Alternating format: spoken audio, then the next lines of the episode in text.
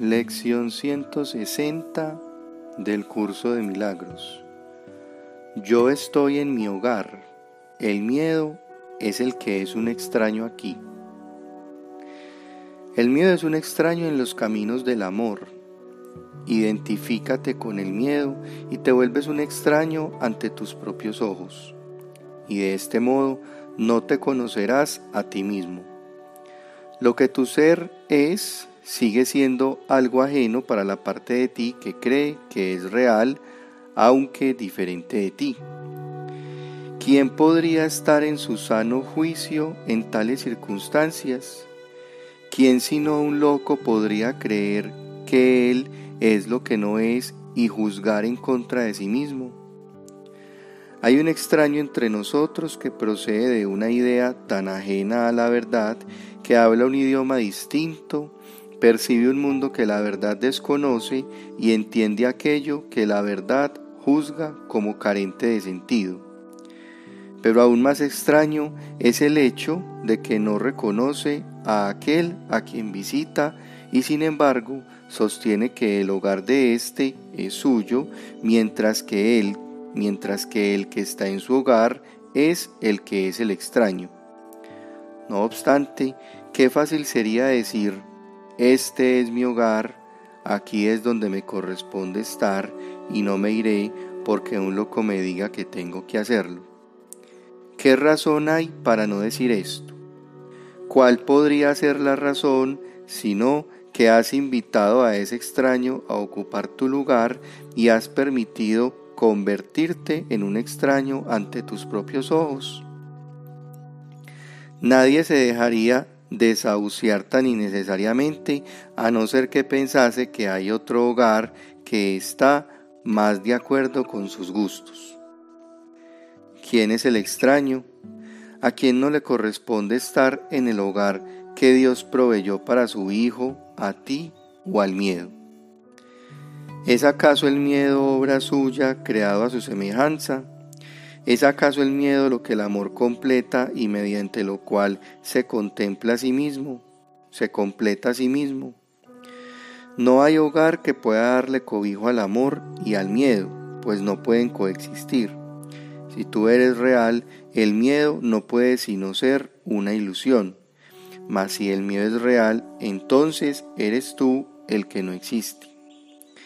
Qué fácilmente se puede resolver este dilema.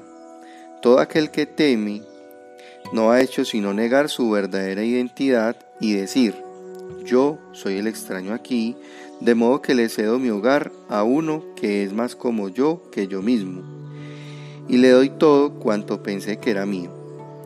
Ahora se ha exiliado por fuerza, sin saber quién es, inseguro de todo, menos de esto, que él no es él mismo y que se le ha negado su hogar.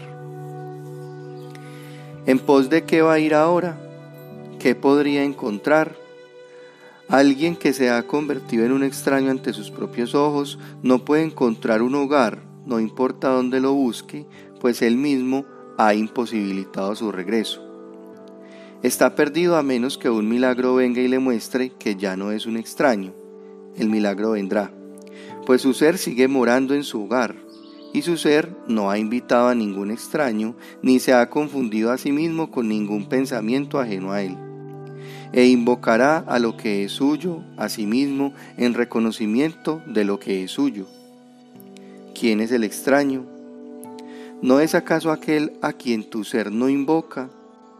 Ahora eres incapaz de reconocer a ese extraño que me rodea entre vosotros, pues le has cedido tu legítimo lugar no obstante, tu ser está tan seguro de lo que es suyo como Dios lo está de su Hijo.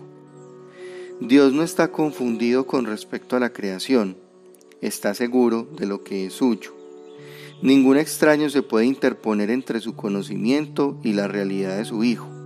Él no sabe de extraños, Él está seguro de su Hijo. La certeza de Dios es suficiente. A aquel a quien él reconoce como su hijo le corresponde estar allí donde él estableció a su hijo para siempre. Él ha contestado tu pregunta, ¿quién es el extraño? Oye su voz asegurarte con serenidad y certeza que tú no eres un extraño para tu Padre, ni tu Creador se ha vuelto un extraño para ti. Aquel a quien Dios se ha unido es eternamente uno, pues está en su hogar en Él, y no es un extraño para sí mismo. Hoy damos gracias de que Cristo haya venido a buscar en el mundo lo que es suyo. Su visión no ve extraños, sino que contempla los suyos y se une a ellos jubilosamente. Ellos lo ven como un extraño, pues no se reconocen a sí mismos. No obstante, a medida que le den la bienvenida, lo recordarán. Y Él los conducirá dulcemente de regreso a su hogar, donde les corresponde estar. Cristo no se olvida de nadie, no deja de darte ni uno solo de tus hermanos para que los recuerdes a todos, de manera que tu hogar pueda ser pleno y perfecto, tal como fue instituido. Él no se ha olvidado de ti, mas tú no lo podrás recordar a Él hasta que contemples todo tal como Él lo hace. El que niega a su hermano lo está negando a Él, y por lo tanto se está negando a aceptar el don de la visión mediante el cual puede reconocer a su ser claramente, recordar su hogar y alcanzar la salvación.